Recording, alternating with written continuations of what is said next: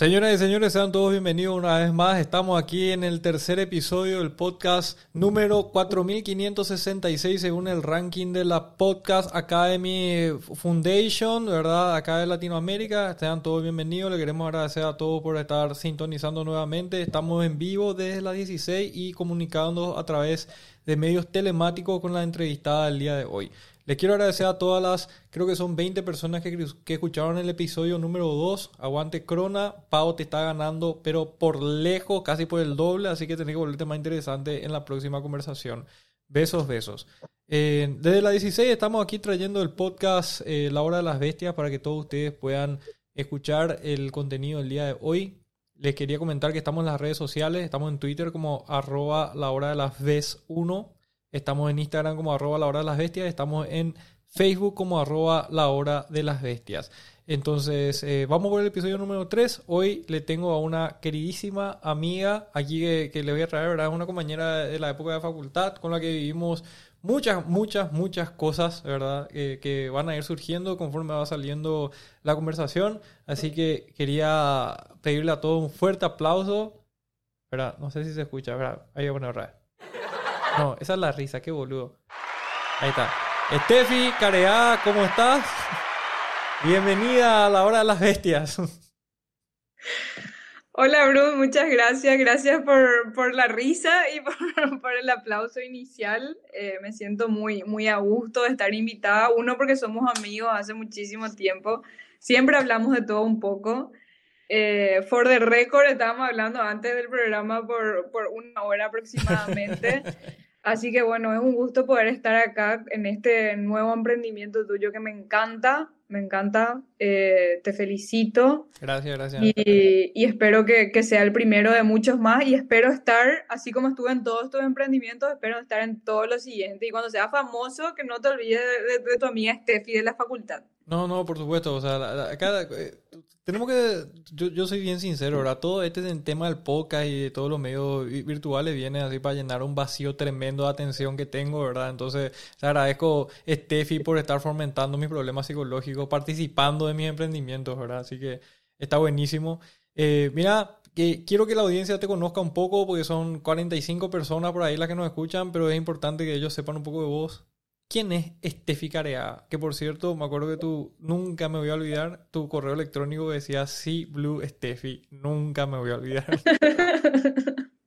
sigue vigente, sigue vigente sí, Blue Steffi. Le voy a comentar a, lo, a los 45 que nos escuchan que, que lamento no poder verle porque Bruno sabe que me encanta mirarle a las personas y hablarle, ¿verdad? Pero gracias a esos 45 que están escuchando acá el, el tremendo divague que, que, nos vamos a meter con Bruno. Pero siempre divagues constructivos, ¿verdad, Bruno? Sí, sí, constructivísimo. bueno, les cuento un poco de mí. Eh, yo soy Estefi Careaga. Mi, mi correo, mi primer correo era cibluestefi.hotmail. ¿Por qué? Porque yo estaba enamorada de la natación. De hecho, que para, para, mí no existía nada, ni novio no tenía, porque yo lo único que quería hacer en mi vida era nadar. No sé si debía haber sido pez o algo en, otra vida, ¿verdad? Pero yo quería nadar, entonces toda mi vida giraba en torno a la natación, ¿verdad? Y si Blue por Mar Azul, ¿verdad? Era, era una alegoría a eso, a la natación. Entonces yo soy Estefi Careaga, la, la nadadora, eh, frustrada, ¿verdad? Me hubiese gustado estar compitiendo en las Olimpiadas ahí con, con, con Luana Alonso, pero bueno, tuve que estudiar Derecho y recibirme de abogada, soy, soy abogada. Eh, después eh, tuve que seguir metiéndome en el derecho y decidí estudiar Derecho Internacional porque me, me parecía el, el menos malo de los de derechos. Y finalmente dije, bueno, esto del derecho no me gusta, voy a estudiar una maestría en administración de empresas. Y terminé estudiando maestría en administración de empresas.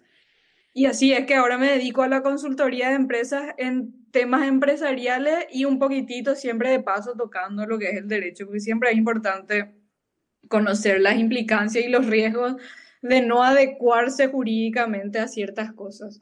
Y bueno, y ahora en, en, este momento de mi vida me encuentro como candidata a concejal también por la, por la ciudad donde estoy. Y bueno, así, asumiendo desafíos eh, y metiéndome siempre en problemas, quién sabe por qué. pero ahí estoy siempre. Creo si, si hay alguna palabra que me define, y bueno, Bruno me conoce desde la época de la facultad, es que el, idealismo ese que tengo y las ganas de, de transformar realidades desde donde sea que me toque estar no, no cambió a lo largo de los años, es lo único que no cambió.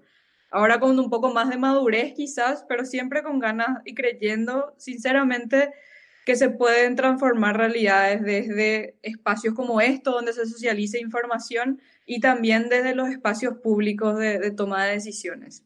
Bueno, sacate todo eso de la madurez y eso porque estás en la hora de las bestias. Acá tenemos hablar así tipo chabacanamente y diciendo así, sacando nuestra bestia interna, ¿verdad? Todavía no voy a, todavía no revelé por qué, por qué se llama la hora de las bestias, pero ya les voy a revelar así. Estoy manteniendo un misterio con, con nuestros oyentes. ¿Sabes lo que te iba a decir, Steffi? La vez pasada me hicieron una pregunta por el podcast anterior. Me dijeron, ¿por qué le preguntaste a Crona qué tipo de pescado él es? ¿Verdad? ¿Qué, ¿Qué tipo de pescado sería? ¿Verdad? Y yo digo, como vos sos una persona que te gusta tanto el agua y la natación, ¿verdad? Tipo, medio pelotudo va a hacer preguntarte qué pescado sería, porque probablemente sabes. Entonces, tipo, voy a tratar... Sí, sí, sí. tengo una respuesta para eso, que es lo peor. Eh, entonces... Siempre soñé que me pregunten esto. Escucha, bueno, te voy a hacer Decime qué pescado quería ser, por favor. El delfín quería ser, pero ¿Por qué lo que tan obvia tu respuesta? sí, quería ser un delfín. Hasta ahora quiero ser, para, para qué te miento. Ojalá si, si existe eso de la reencarnación y eso, yo le pido a la vida que en honor a todas las cosas que, que, hice bien y que procuré hacer bien, que me permita la oportunidad de ser un delfín. Eso es lo único que quiero. Ah, mira que yo te puedo dar unos cuantos datos nefastos sobre los delfines. Sí, no sé si, si, si, Poder darme, pero no, no, me hace sacar de la mente la música de, de John Denver sobre Calypso y que los delfines ahí nadando. Entonces, no, puede decirme lo que quiera, que no me hace sacar la buena onda y el positivismo sobre ser delfín. Espera, espera un poco. John Denver Calypso, me dijiste. John Calypso. Denver Calypso. A ver un poco. Calypso con Y, o sea, L, Y. Escribí terriblemente mal porque viste que podemos escuchar guau acá. John Denver. Calipso. Podemos escuchar. Esto vamos a editar toda esta parte. Mira, yo estoy buscando, pero podemos poner así la música. Justito. Omo hace el trabajo de 10 manos, removiendo hasta las manchas más difíciles. Esa parte vamos a editar. Esa parte vamos a editar. A no ser que, que nos quiera auspiciar a Bon.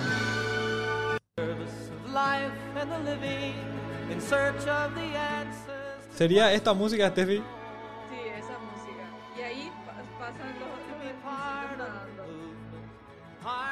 Mira, Oche, qué interesante. Bueno, eh, y dice esa parte, to be part of the, of the moment, to be part of the, of the movement, part of beginning to understand, dice, ¿verdad? O sea, dice ser parte del universo, ser parte del, del fluir y ser parte de, de, empezar a entender las cosas y proteger. Es una música que, que habla de, de, de Calypso, que Calypso se llamaba el barco de Jacques Cousteau, que fue el primer oceanógrafo y que se dedicó al estudio de la vida o en el océano, ¿verdad? Entonces él, él decía que, que, si estamos en el mundo tenemos que empezar a entender para poder eh, cuidar lo que tenemos. Vos sabés que yo soy un biólogo marino frustrado también.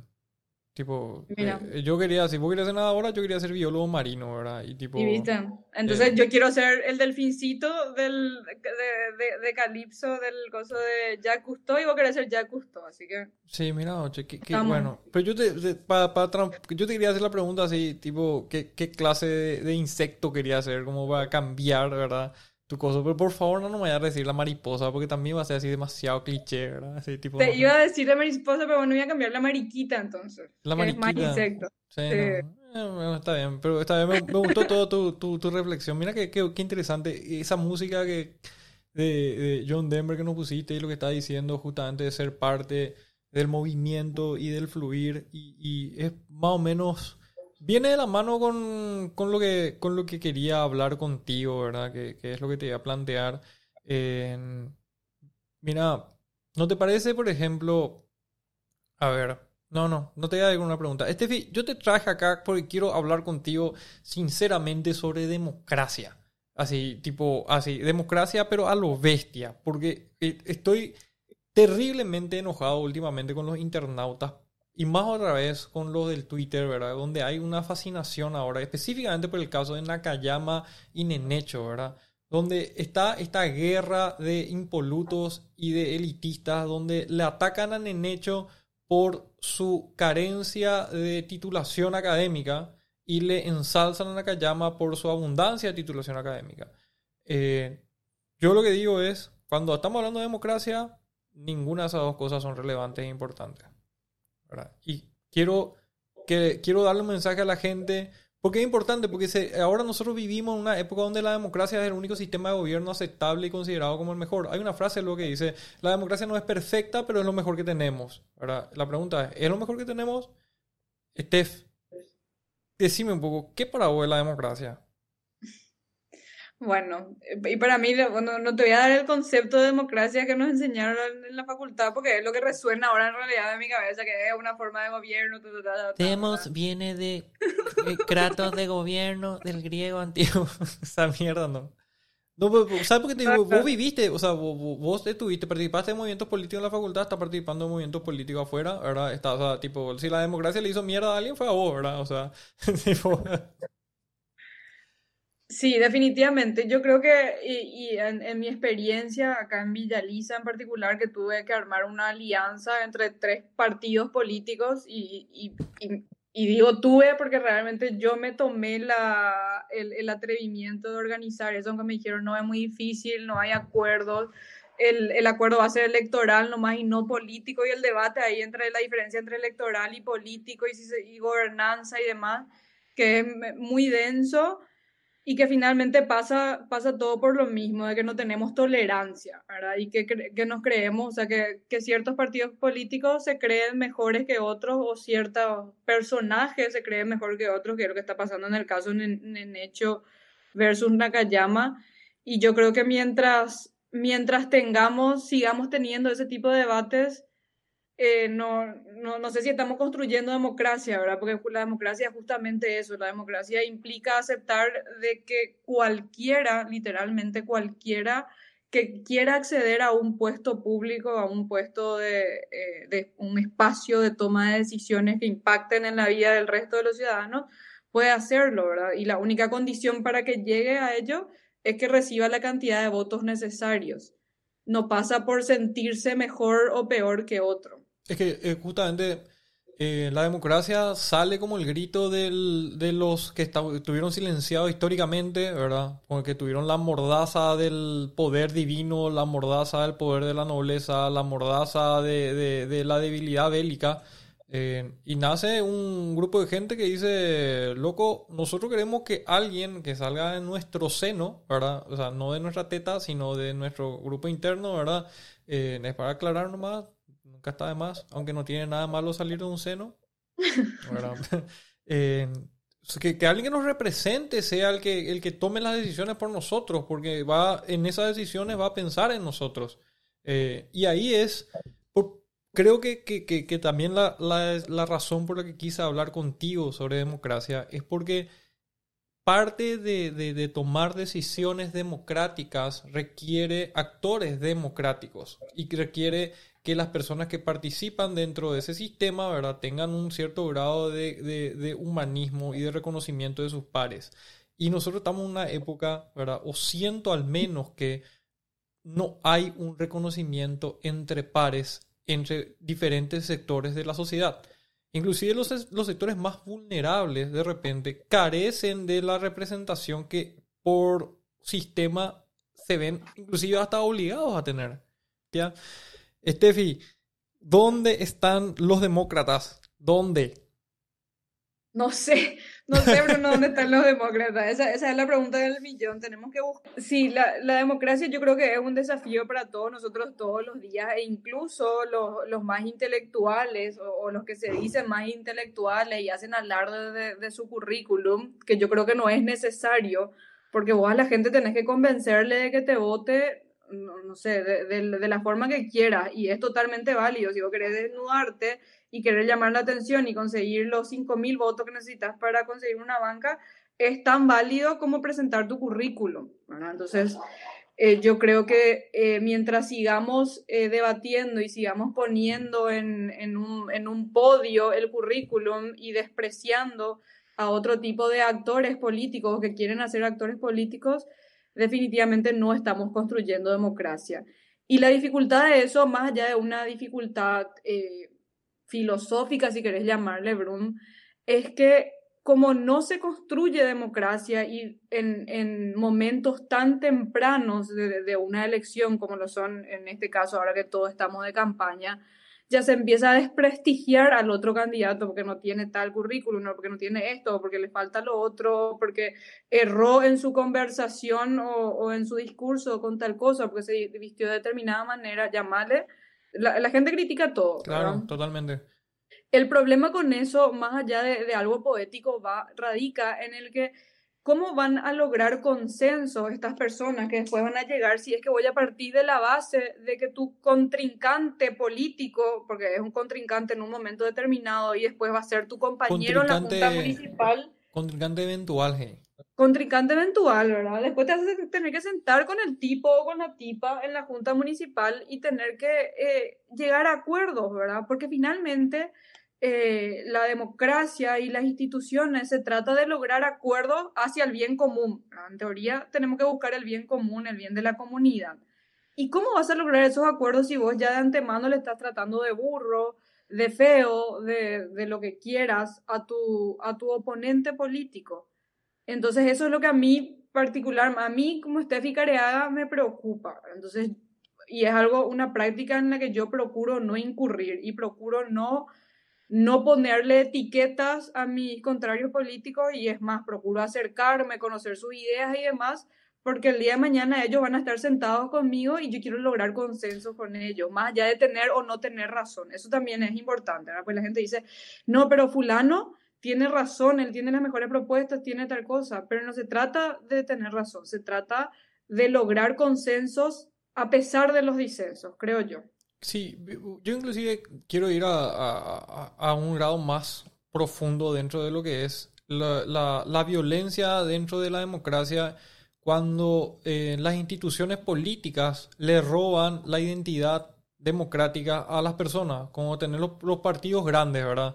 Que te dicen, vos, vos te, te, te, te, dan dinero o te dan trabajo o te dan lo que sea, pero te, te roban la posibilidad a vos de encontrar tu representante o tu representación, porque vos te ves forzado a interactuar solamente o a, elegir un representante dentro de la limitada oferta política que te da tu institución, ¿verdad? O tu partido político. Y vos decís, ok, puede, puede pasar, o sea, yo particularmente digo, yo no me, no me considero un candidato porque yo no tengo, yo no le represento a un grupo, en el sentido de que, ok, yo decido vivir mi vida a un estilo o soy un ermitaño o whatever, ¿verdad? Pero yo no llevo la voz, la representación de un grupo. Ahora, tal vez a través de mi actuar y de mi historia de vida, eventualmente exista un grupo de gente que se representen a través de mi, de mi conducta y me, me propongan como candidato, ¿verdad?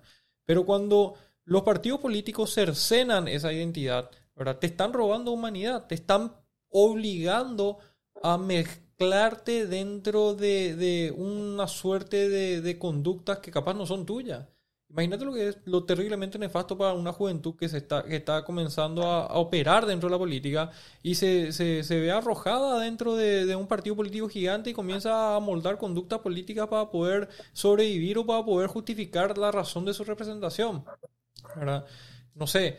Eh, inclusive perder tu identidad, perder tu identidad frente a tus pares. Y ahí, cuando hay que perder tu identidad frente a tus pares, ¿cómo vos haces para dar un ejercicio democrático correcto? No, sé. Espérame, espérame un ratito. Te espero, no te preocupes. Tengo acá un pequeño, alguien golpeando frente a mi casa. Ah, anda nomás a atender si tenés que ir a atender, no te preocupes.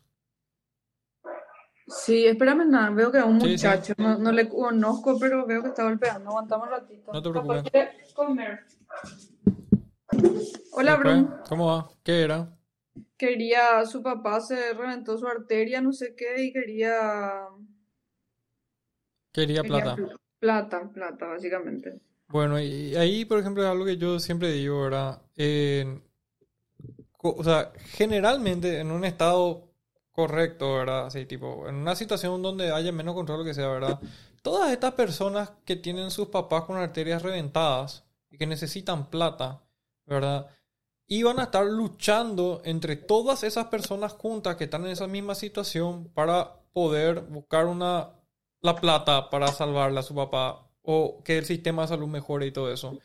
Nosotros no, nosotros no tenemos eso, nosotros tenemos que se recurre a un esquema, a un sistema político de un partido X, llamarle cangrejo, porque todos los partidos políticos, más o menos, casi todos están tratando de adoptar sistemas similares.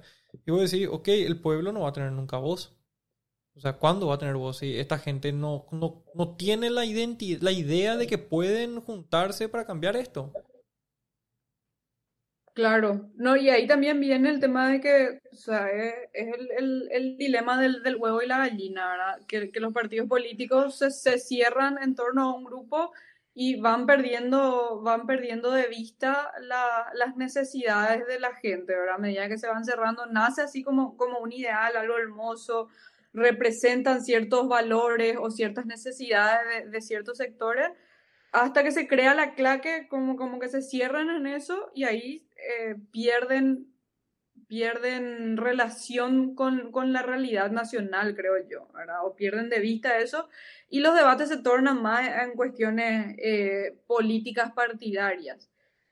Y yo creo que ese es el ejercicio democrático que nos falta y, y, bueno, y es en parte también es obligación nuestra como ciudadanos y acá me pongo en el rol de ciudadana porque realmente no ocupo ningún espacio público hoy, ¿verdad? Cuando sea concejal voy a decir, bueno, desde acá puedo decir que esto se puede hacer o no se puede hacer, pero ahora como ciudadana yo veo que la única forma de, de transformar eso es justamente involucrándose, ¿verdad? Involucrándose y ejerciendo efectivamente el, el derecho, el, utilizando la única arma que tenemos como ciudadanos, que es la de elegir. Y en esta oportunidad, que no sé si vamos a hablar de eso en este programa, en esta oportunidad se dan se dan varias variables interesantes respecto al voto, porque es la primera vez que la lista es desbloqueada, digamos que realmente podés elegir dentro de una lista y eso se da por primera vez en la historia del Paraguay. Eh, también es la primera vez que eh, vamos a tener un voto eh, con, una, con una máquina electrónica, ¿verdad? Y eso, que queramos o no, es una variable interesante. Y la tercera variable no menos oportuna, o sea, no menos influyente, es que estuvimos en pandemia estos dos años y que la gente no hizo política de manera tradicional o sea, y la gente ya no le recibe a los políticos en su casa y demás. Eh, y fue muy vilipendiado el tema de la, la, música fuerte y demás, porque quien más que menos le estaba velando a algún familiar, algún amigo, algún vecino, etcétera, ¿verdad?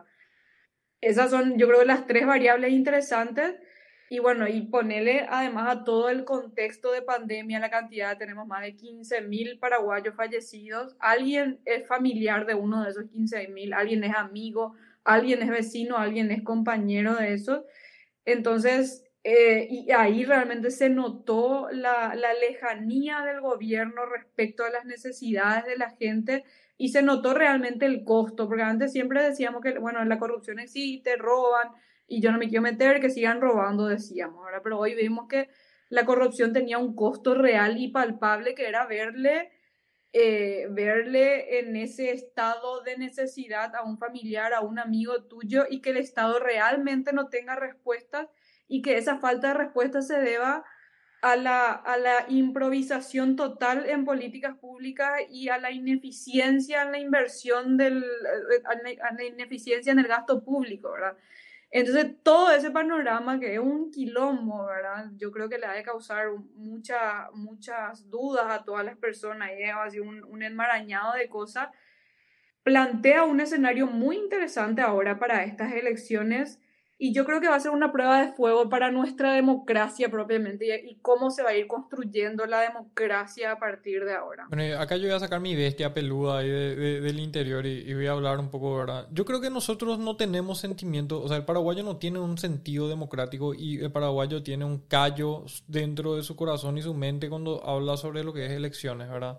Yo creo que no va a afectar nada de la pandemia, no va a afectar en las elecciones a que la gente va, se va a ir y va a votar en masa por el Partido Colorado, como siempre lo ha hecho, ¿verdad? Creo que no va a haber ningún impacto negativo para, la, para las masas. Capaz en Asunción, si ganan la Cayama, no va a ganar porque, como se dice, bueno, conste que ahora está, él está reemplazándole a Mario Ferreiro, ¿verdad? Pero creo que nuestros problemas los vamos a ver donde siempre los vimos en las juntas municipales, donde van a ganar las listas mayoritarias de un partido político y, y como se dice, la gente va a ser totalmente insensible a lo que pasó. ¿Cuál es la prueba? Eh, tenemos casos como que no tuvo repercusión, como se dice, eh, política, más allá que pasó uno, dos, tres años para ciertos actores. No me, no me, estoy refiriendo específicamente a Enrique Riera para lo que están pensando, ¿verdad? Porque eh, apuntar solamente al intendente dentro de ese tipo de, de, de, de situaciones, ¿verdad? Eh, es hasta irrisorio. Cuando estamos hablando de democracia, lo que, lo que, a lo que yo quiero llegar cuando, cuando te dije, bueno, la trampa que te quería hacer también, Steffi, es que nosotros tenemos la culpa. O sea, eh, no, no, podemos decir que los políticos tienen la culpa sobre las muertes en la pandemia, lo que sea, porque nosotros los pusimos ahí, ¿verdad? Haciendo o no haciendo, ¿verdad? Diciendo o no diciendo, inclusive participando dentro de sus juegos y, sus, y los debates ridículos. La, la guerra Marito-Santipeña fue una ilusión fantástica y maravillosa, ¿verdad? Que, que, que sacó la, la, jeringa de lo que era importante, que era que el, el realmente en ese momento, los, los meses previos, a, lo que fue fueron las elecciones, nuestra democracia cayó por baranda cuando empezaron a atentar contra el, el, dice, el árbitro, la constitución nacional, la, que, hace las reglas de juego.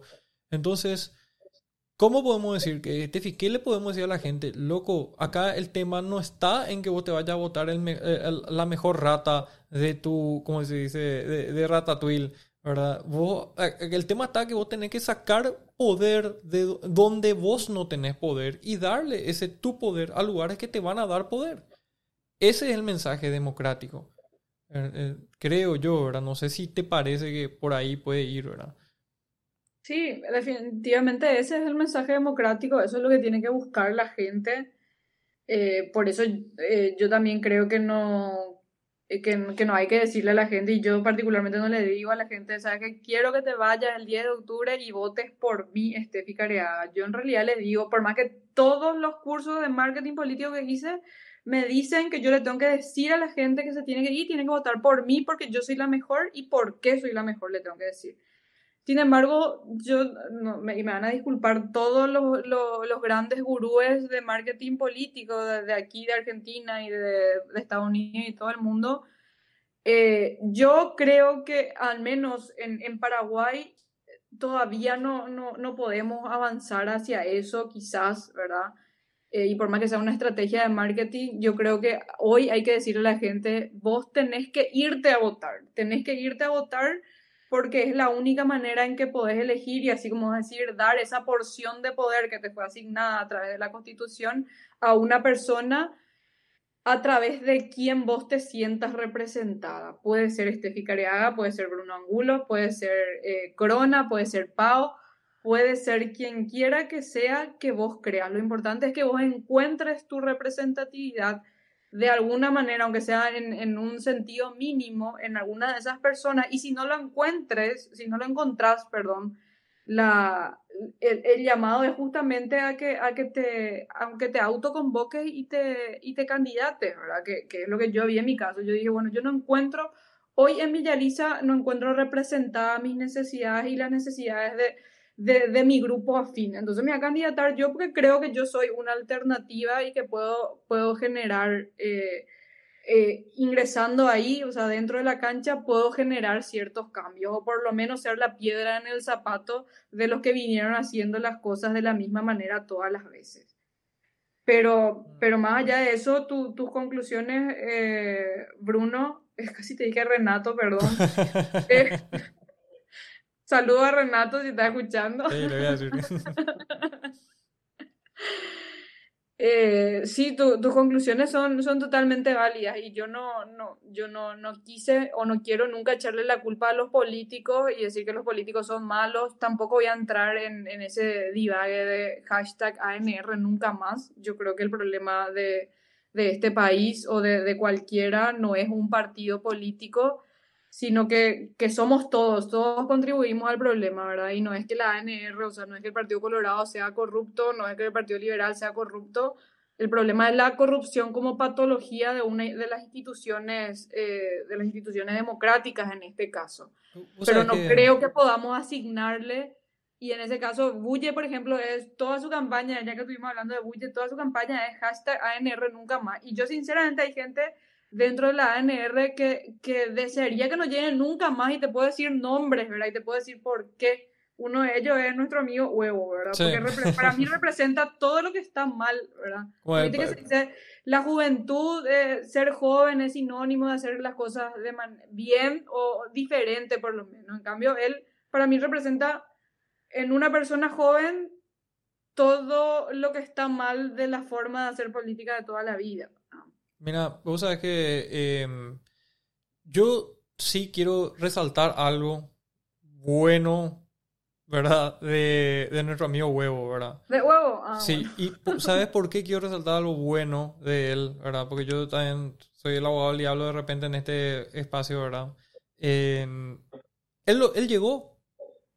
Es así, terriblemente nefasto, terriblemente...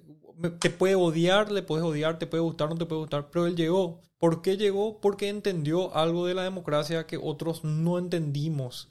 ¿verdad? Y esa es la moraleja que, que, de repente uno dice, ¿verdad? Porque justamente la democracia, si hay, una frase, si hay un momento en que la frase esa que dice... Aunque, aunque lo que él entendió fue cómo comprar cédulas.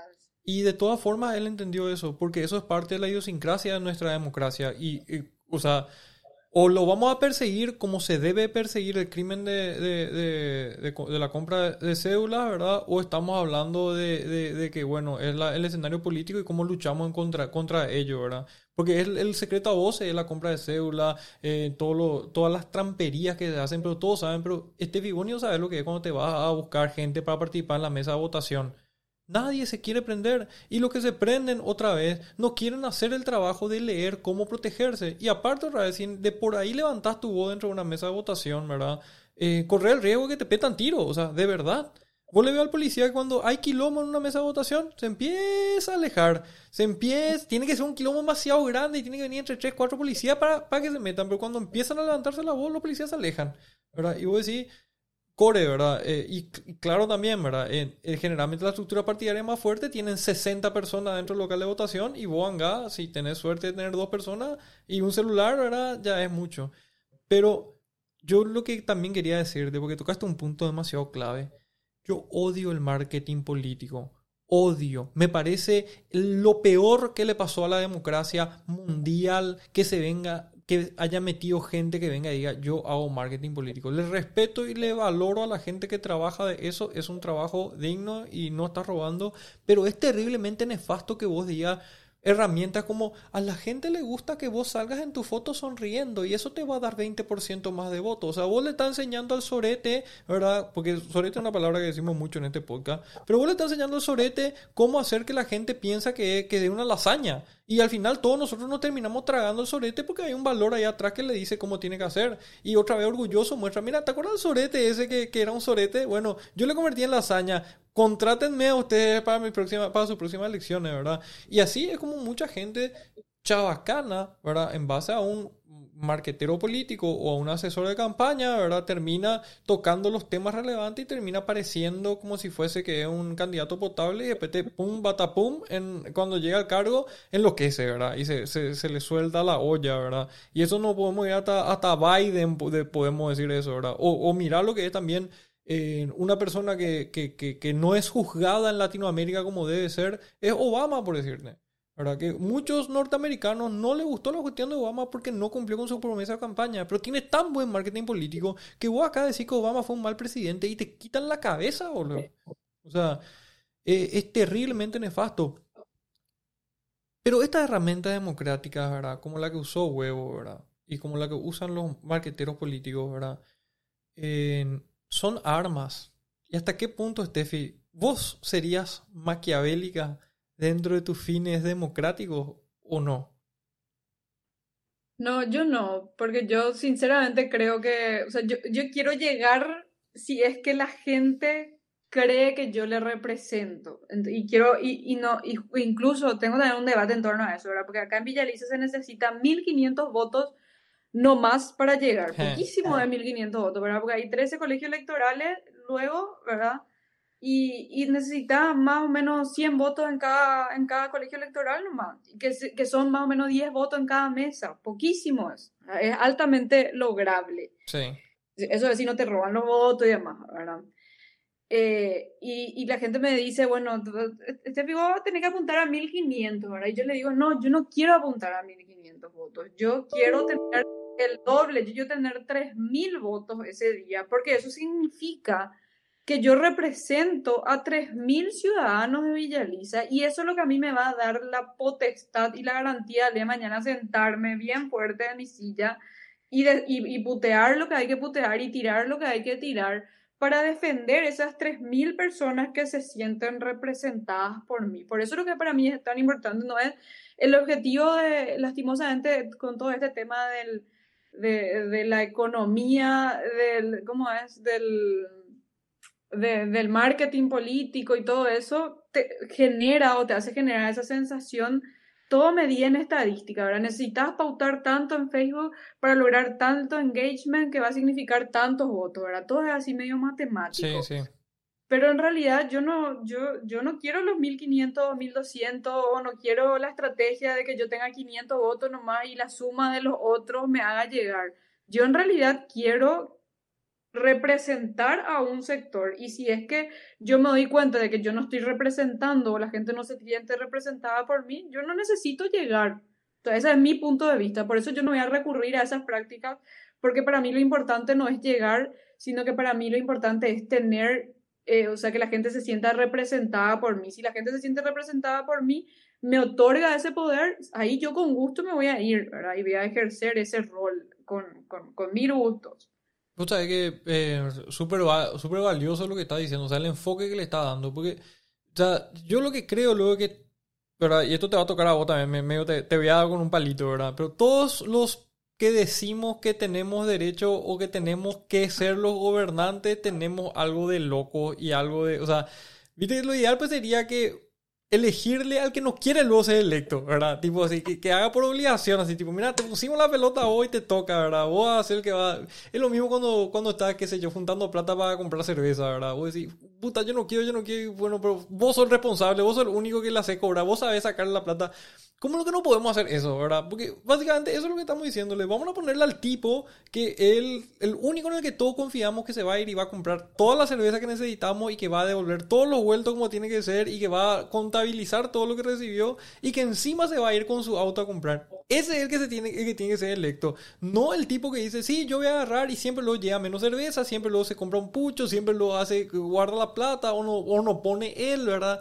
Y nosotros estamos en, en esa situación, ¿verdad? ¿Cómo, no, ¿Cómo lo que se habla de las elecciones como si fuese algo tan lejano al ser humano, cuando realmente es demasiado intrínseco de nuestra conducta, ¿verdad?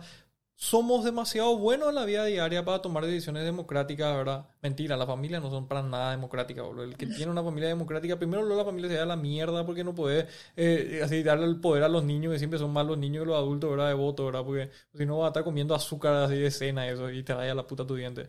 Pero bueno, a lo que voy nomás es, digo nomás, ¿verdad? Si no nos queda democracia, Tefi, ¿qué otro sistema político nos podría crear? No podía quedar así, va a decir, ok, bueno, vamos a abolir la democracia, ¿qué vamos a hacer?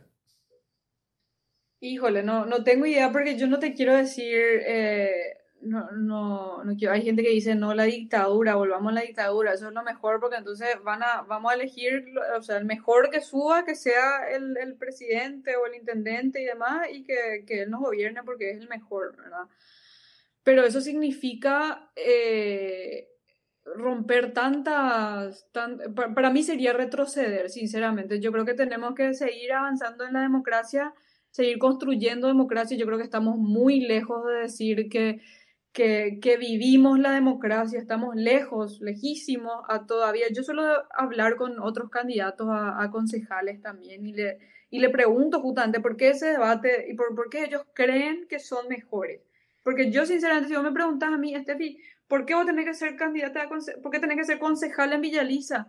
No, y, y, no sé, o sea, yo quiero ser concejal, estas son mis propuestas, esto es lo que quiero hacer, estas son mis ideas, que, que vos podés pensar que son geniales o podés pensar que son una tremenda tontería, pero yo no me creo mejor que el Colorado, que el liberal, que el de Frente Guazú, que el, que el otro, para nada. No, no, me, no, no encuentro forma de encontrarme mejor.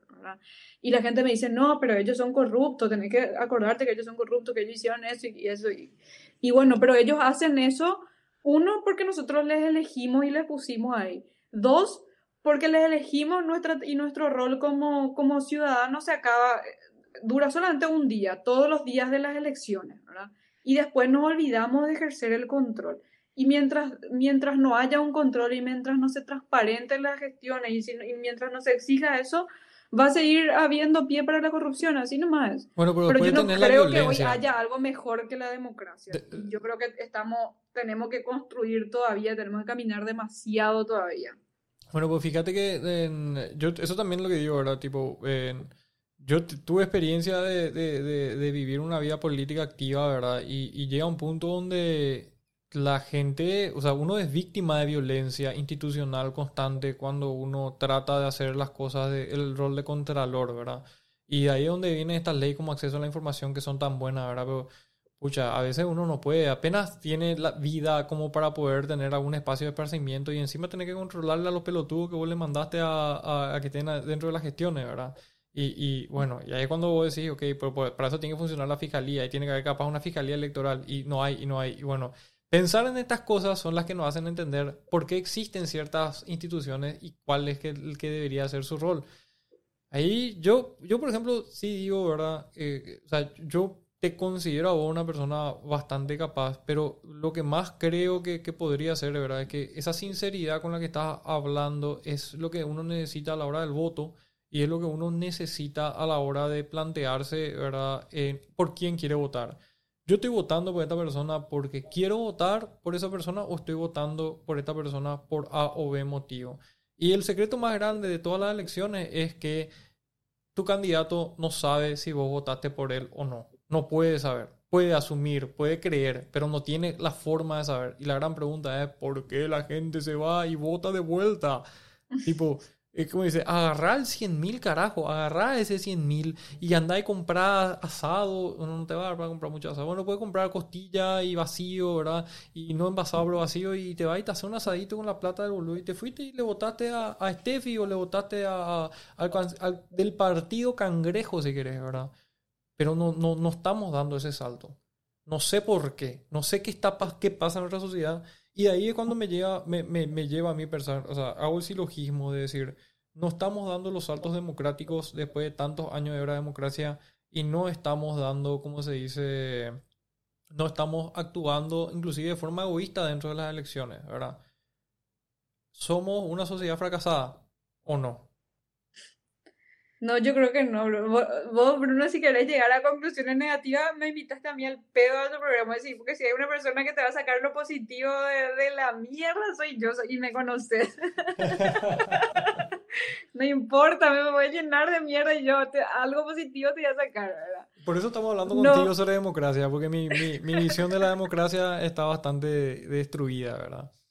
Sí, no, porque si le invitan, no, no sé, a Edu Quintana, yo creo que se van a poner a llorar acá los dos juntos sobre, sobre lo que es democracia, ¿verdad? Eh, bueno, qui- quiero hablar de varias, de, de varias cosas, que, quiero agarrarme de varias de las cosas que estuviste tocando. Ok. Eh, el tema de, de, sí, el tema del 100.000, ¿verdad?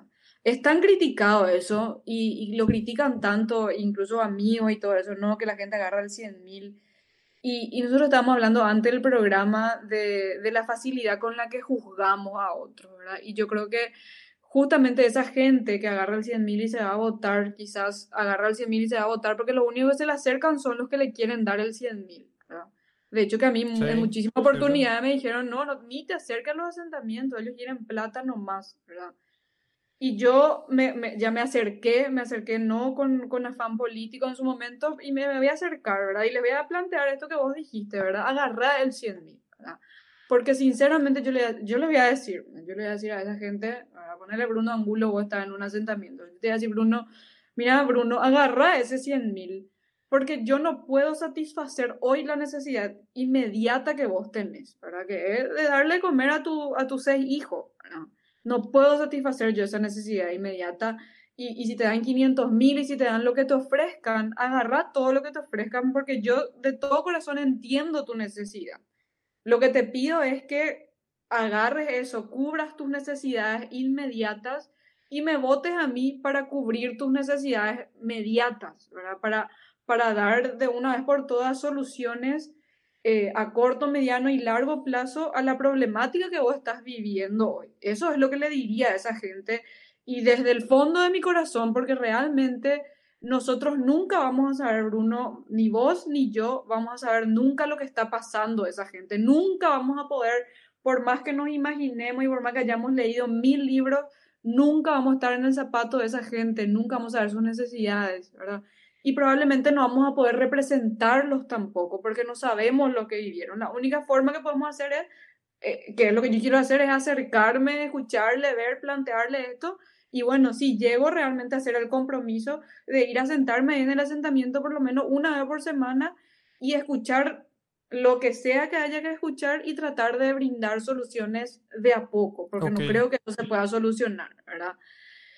Pero yo creo que ese justamente es, es, un problema de, de, nuestra, de nuestra práctica democrática, ¿verdad? Que somos muy rápidos en juzgar a los electores y, e incluso no nos acercamos a ellos porque creemos que, que, son, que son ignorantes, ¿verdad? Y, y, una vez una persona me planteó esta pregunta, me dijo, ¿y qué te parece entonces si eh, ¿qué, ¿qué opinas de la frase los ignorantes no deben votar? Y te traslado un poco esa pregunta a vos, Bruno, ¿verdad? Porque a mí me, me, hicieron esa pregunta y a mí me chocó profundamente, ¿verdad? Porque yo digo, bueno, eh, pero en ese momento de mi vida estaba así diciendo, no, la gente no le vota, no se le da oportunidad, yo tengo la respuesta buena y demás, y yo en ese, y, hice un comentario y a raíz de ese comentario me hicieron esa pregunta. Ah, bueno, Steffi, entonces vos opinás que los ignorantes no deben votar y eso me hizo pensar y me hizo transformar mucha, mucho, mucho de lo que pienso, ¿verdad? Pero te traslado la pregunta ahora a vos. Yo tengo una respuesta, yo, tengo una respuesta súper práctica para eso. Si sos demócrata,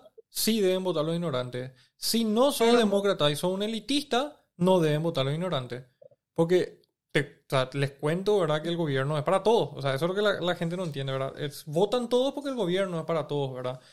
entonces, si no te gusta que voten los ignorantes, ¿verdad? O otra vez, si vos me definías a mí quién es para lo que son los ignorantes, ¿verdad?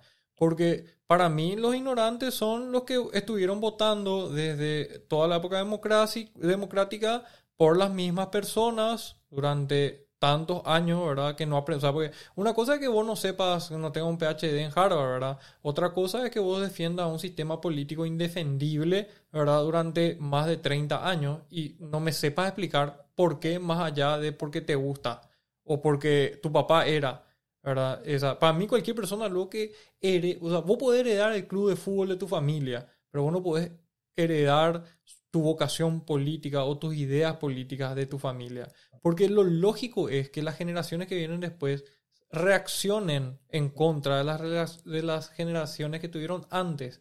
Es la evolución natural. Y acá nosotros tenemos un estancamiento donde hay una aceptación sin revisión de, de lo tradicional. Cuando la juventud que debería tener el ejercicio de la rebeldía por la característica de su rango etario, no la tiene, sino que se vuelve cómplice.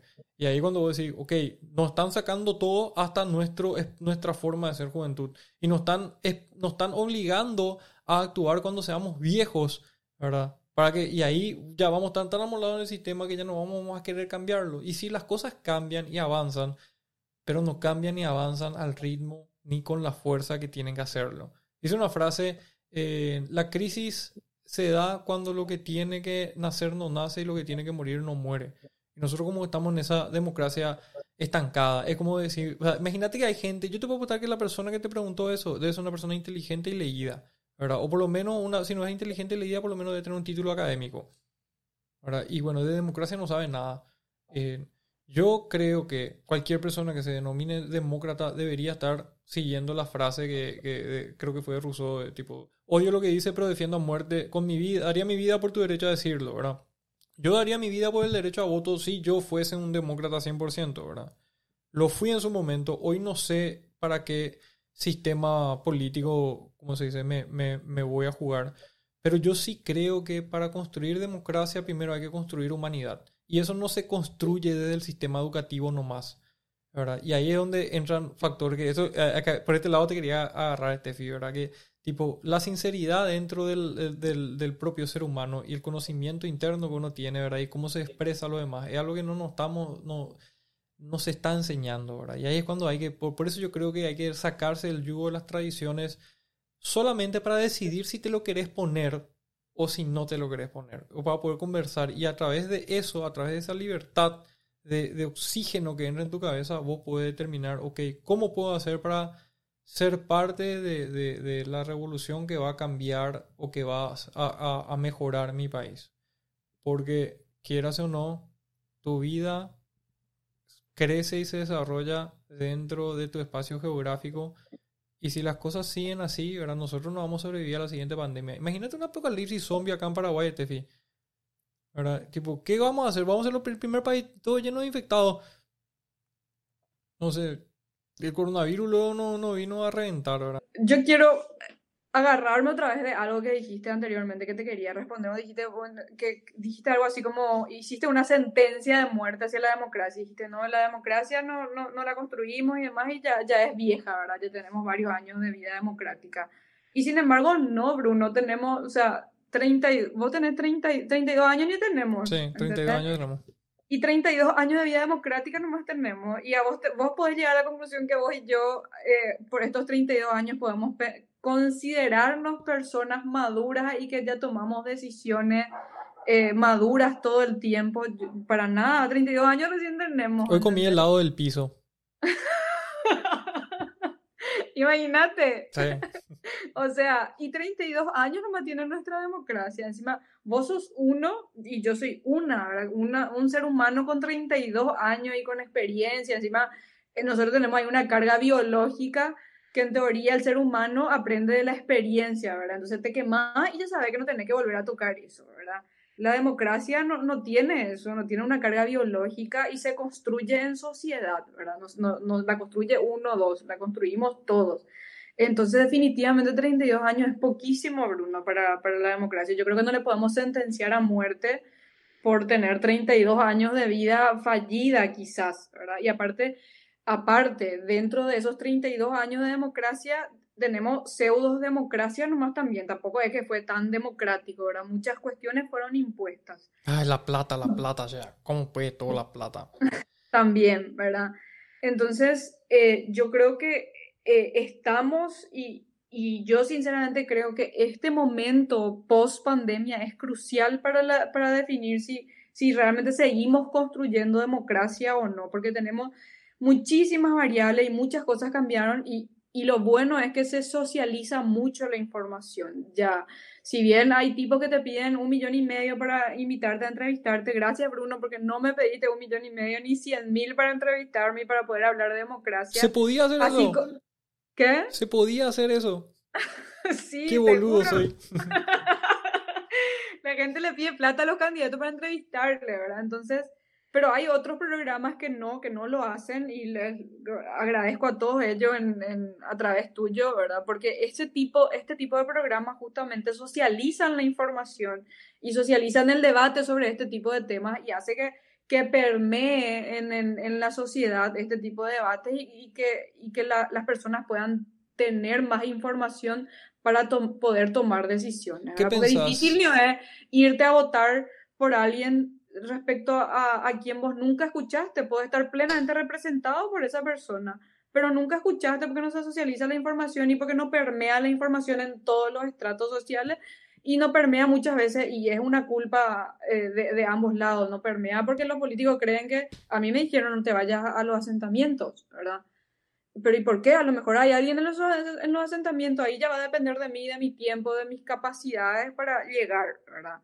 Pero en realidad todos los ciudadanos de Villa Elisa, todos los habilitados para votar, que son más de 60 mil, deberían poder saber quién es Steffi Careaga, cuál es su currículum, dónde vivió, ¿verdad? Y tener cierta información básica, no maquillada por el marketing político, para poder tomar una decisión.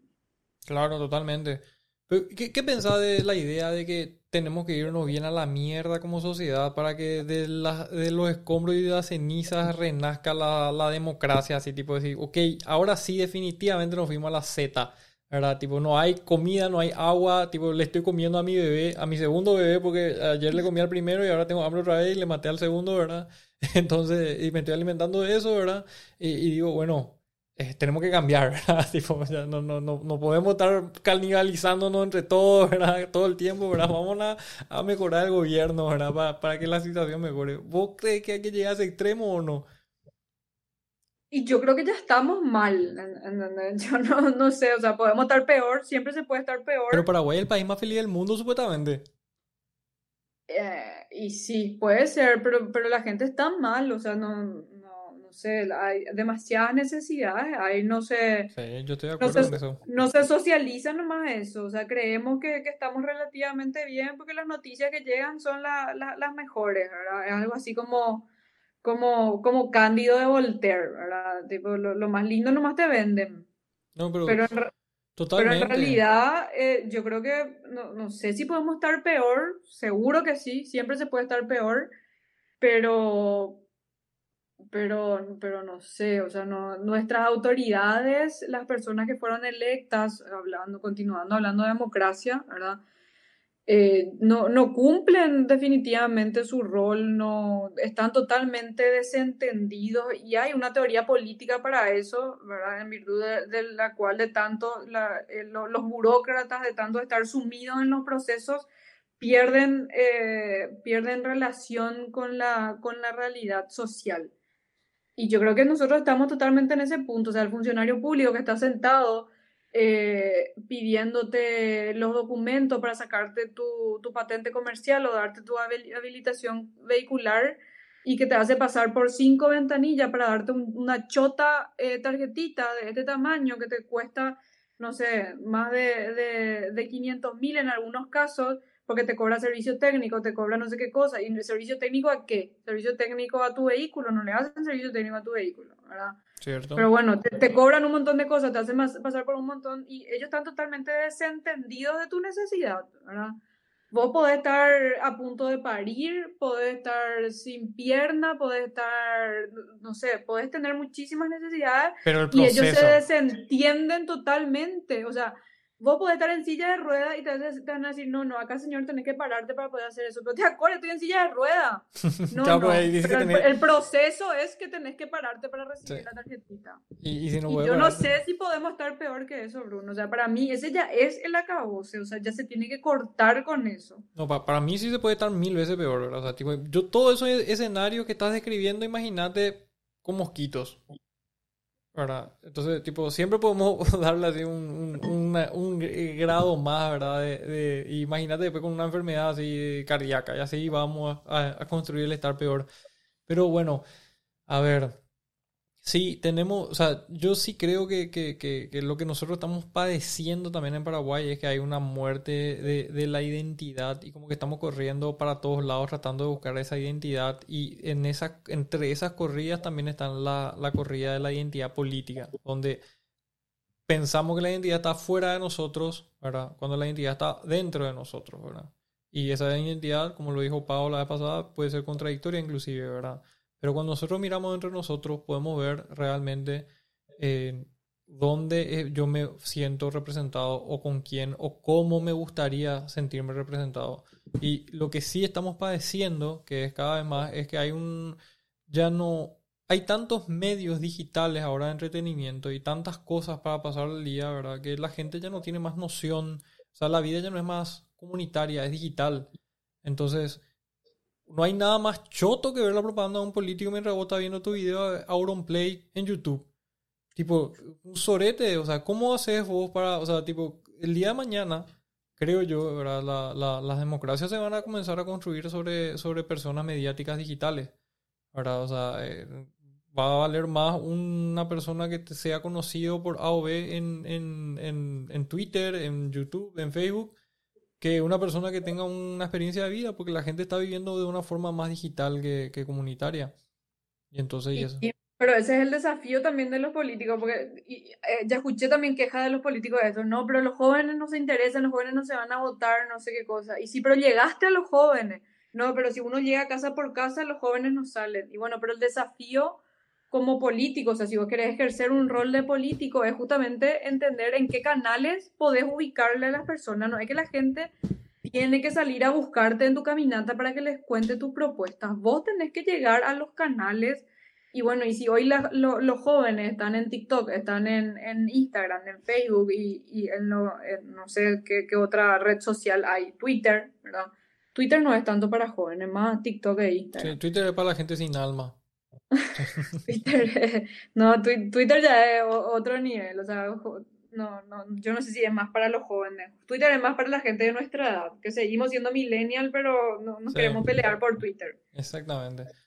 Y, y, yo creo que el desafío de cualquier candidato es más allá, porque yo, yo lo que noto es que los candidatos se quejan mucho, no, la gente es ignorante, no, la gente no sabe cómo votar, no, la gente no se va a votar, no, la gente no, no escucha las propuestas, no se informa. El desafío en realidad es nuestro, es de nuestra obligación, o sea, yo, este picareada, tengo que llegarte a, Bruno, a vos, Bruno, a través del TikTok, si es que vos ves TikTok. O si ves Instagram, tengo que llegarte y tengo que saber, encima, cada uno de los canales de comunicación eh, no, no podés transmitir el mismo mensaje en todos los canales, tienen que ser mensajes diferenciados para que lleguen otra vez. Y toda esa tarea de, investigar y saber y saber llegar a tu público, creo que es tu obligación como candidato, ¿verdad? Mal podés culparle al electorado de, no querer, de no interesarse si es que vos no le llegas por los canales que ellos están. Existe seguro cierto grado de desinterés, existe cierto grado de, de culpa del electorado, ¿verdad? Porque no le presta atención a lo mejor y demás pero yo creo que tenemos, los candidatos tenemos que dejar de menos, o sea, tenemos que quejarnos menos del electorado, buscar más llegarles y tenemos que eh, pelearnos menos entre nosotros y decir quién es mejor que otro y entender que la democracia se construye logrando consensos pese a las diferencias, porque diferencias vamos a tener todos, nunca vamos a estar de acuerdo, pero tenemos que lograr consensos más allá de tener o no tener la razón y construir el bien común a través de esos consensos. Y esa es nuestra obligación. Vos no puedes decir, no, yo no me voy a sentar y me cruzo de brazos, yo no me voy a sentar a debatir con José Alvarenga Bonzi porque él hace tal cosa y yo es totalmente contrario a lo que opina y una vez en la facultad me quiso pegar. No, yo me tengo que, me tengo que sentar con José Alvarenga Bonzi a debatir sobre el transporte público, como contigo o como, y como con cualquiera, y tengo que lograr consensos, ¿verdad? Y si yo no puedo convencerle a José Alvarenga Bonzi de que mi propuesta de transporte público es más viable que la suya, entonces yo estoy fallando en mi proceso de argumentación y demás, ¿verdad? Pero no es culpa de José, o sea, yo no puedo decir, no, yo no voy a debatir con José no voy a debatir con huevo. No, no puedo decir eso. Mira, te, digo una cosa. pero hay algo, algo, que también quiero decirle a... hay muchas formas. La, democracia también es vivir en democracia. En el sentido de que si no te gusta la parte electoral, ahora vos tenés otros roles dentro de la democracia, que es básicamente poder ser el hincar el, la espina en el pie, como vos dijiste, Tefi, de tu electorado, de, de, tu, de tus representantes. Y ese es un rol súper lindo y súper divertido que puede hacer lo que vos quieras. Eso que la gente dice, demasiado cómodo es estar detrás del teclado. Loco, yo te voté para estar detrás del teclado. O, yo te elijo para, para estar detrás del teclado. O sea, yo puedo vivir. O sea, la, la, idea de la democracia es que yo me vaya a votar por alguien que va a defender mis ideas mientras que yo me quedo en mi casa a ver Dragon Ball, ¿verdad? Sin ningún problema. O sea, entonces está bueno el desarrollo de la crítica. Inclusive otro rol de la democracia es formar parte de las instituciones de una con una conducta correcta. O sea, uno se puede acercar al candidato no de una forma electoral, sino de una forma profesional y decirle, mira, vos podés ser un tipo que saliste de Jingo, calle 7, la Gran Hermano, donde sea, pero si vos llegás este, esta es mi propuesta jurídica para, como, para asesorarte jurídicamente o esta es mi propuesta para cómo administrar una, un, bien del Estado, ¿verdad? Son todos esos otros roles que hay que entender y que no necesariamente el candidato tiene que reunir todo. El candidato lo único que tiene que hacer es llevar una voz a el lugar colegiado y esa voz que represente, ok, mira, esta gente dice, o sea, por decirte, los del bañado se van a ir a quemar la casa del intendente porque se robó, ¿verdad? Y vos te vas a ir a traducir y decir, mira, se va a quemar la casa del intendente porque ellos quieren un hospital, ¿verdad? Vamos a trabajar para ponerle el hospital, entonces nadie va a quemar nada. ¿verdad? Más o menos es como, como son, el, el, candidato debería ser un traductor. Y ahí están los, los organismos colegiados como la concejalía, Steffi. Dios mío, ¿qué pensaba de la gente que dice que hay que eliminar los órganos colegiados? Y yo creo que no, yo creo que no hay que eliminar los órganos colegiados porque en los órganos colegiados justamente se logran consensos de las, de las diferentes opiniones, ¿verdad? Cada uno de esos concejales representa un sector determinado, no sé, en Villaliza, por ejemplo, hay 16 barrios, ¿verdad? Y hay 12 concejales nomás, o sea que de alguna manera esos, esos 12 barrios lo que más o menos están representados y las necesidades de cada barrio son totalmente diferentes, o sea, cada, cada barrio es un mundo aparte. Entonces, yo creo que los órganos colegiados contribuyen a eso, a llevar, a dar voz, y que es uno de los principales roles del concejal, ¿verdad? La de dar voz, la de representar a, su comunidad, a su sector y al, al, grupo que le votó. Mira, entonces te quiero hacer una pregunta. Esta pregunta ser un poco larga, pero escucha. La gente que dice que tiene que tener en título académico, la gente que dice que los ignorantes no tienen que votar, la gente que dice que hay que quemar los órganos colegiados, la gente que dice, ¿cómo se dice? Que, que no, que no hay que, que, que, tienen que ser gobernados por la gente que tiene mayor conocimiento. ¿Es demócrata? Y yo creo que no. Yo, también. No, porque no es democracia eso lastimosamente la democracia implica tragarse sapos. O sea, te, te tragas, tragarse sapos, víboras, te tragas lo que hay. Lo más lindo de la democracia es que nos obliga a relacionarnos. Y a ser tolerantes, creo yo.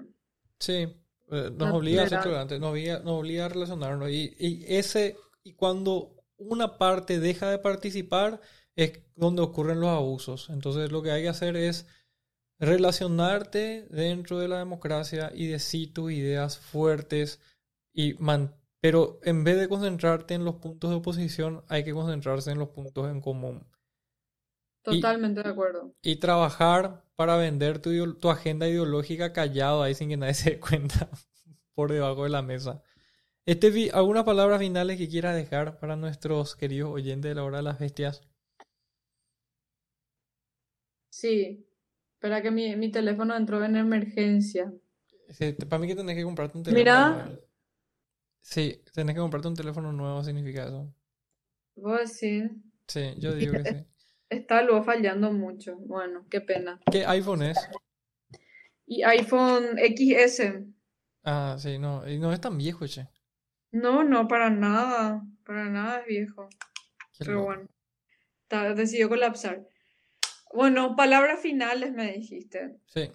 Mis palabras finales son que, mm, que acá, acá además yo quiero entrar mi speech así político de todos los días, ¿verdad? Te invito a que te vayas a votar el 10 de octubre. No, pero yo quiero que me des palabras finales como, como amiga, como una participante de la Hora de las Bestias. De la Hora de las Bestias, sí. Antes que nada, gracias por la invitación de la Hora de las Bestias. Yo creo que además de este tema, podemos hablar de, de mil temas, así que espero que me consideres Algún día podemos invitarle a Huevo, creo yo, y hacemos así un, un, face to face acá en la, en la hora de las bestias y le preguntamos realmente qué fue lo que hizo esa vez que, que se hizo el documental y que nos cuente un poco su punto de vista, ¿verdad? Ya que nos, nos decimos demócratas, creo que tenemos que escucharle a él y saber su punto de vista y por qué hizo lo que hizo y qué, qué, qué cambió, qué, qué era de, de, ese huevo que estaba comprando, al parecer, cédulas en ese lugar hace unos 10 años atrás y que dice el huevo hoy que, que, ya fue concejal durante un periodo y que se vuelve a candidatar para concejal. José Arenga Bonzi, si estás escuchando esto, vos sos la única persona, una de las pocas personas que yo tengo bloqueada en Twitter, pero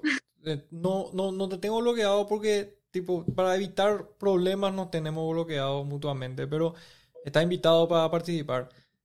Cuando quieras, sobre el tema que quieras. Si no quieres hablar de política, no hablemos de política. Todo, la hora de la gestión es un espacio de todos. Bueno, este FCI, decime. Bueno. Dame tus palabras eh, finales. Sí, y mis palabras finales respecto al, al, tema que estuvimos tratando en particular es que estamos todos en un proceso de construir democracia, es un proceso y es un proceso de todos y, y vamos a construir en la medida que asumamos que todos somos partícipes y decimos, ah, no, yo no tengo nada que ver con la construcción de democracia, ahí ya le estamos fallando a la democracia, ¿verdad? Que es todavía joven, tiene 32 años y, creo que, bueno, nosotros que tenemos la misma edad que la democracia, también estamos un poco más obligados a, a, embanderarnos. Yo lo veo desde ese punto de vista, estamos un poco más obligados a embanderarnos con eso. Eh, y bueno, yo creo que, que, que ninguna, en ese sentido, eh, hay que dar espacio para que toda, todas las, las voces puedan tener un lugar donde hablar, un lugar donde ser escuchadas y en esa medida seguir construyendo esa tolerancia, sobre todo que cuesta tanto, no es fácil, Yo entiendo perfectamente, hay gente a la que cuesta muchísimo escucharle, pero tenemos que hacer ese ejercicio. Y yo creo que un programa como este, Brum, es totalmente, es la plataforma desde donde se pueden dar ese tipo de debates. Me gustó muchísimo el, primer podcast que hicieron con, con Pau sobre identidad. Hay varios temas en los que hay, hay varias cuestiones en las que disiento con eso, pero justamente por eso me gustó escuchar, porque es escuchar otro punto de vista y definitivamente siento que se puede construir a pesar de las diferencias. También me gustó mucho el programa con, con Crona, pero eh, definitivamente tiene que mejorar Crona para, para llegarle a, a, a Pau, ¿verdad? Yo soy Team Pau todavía, ¿verdad? Bueno, ustedes vos sos la invitada número 3.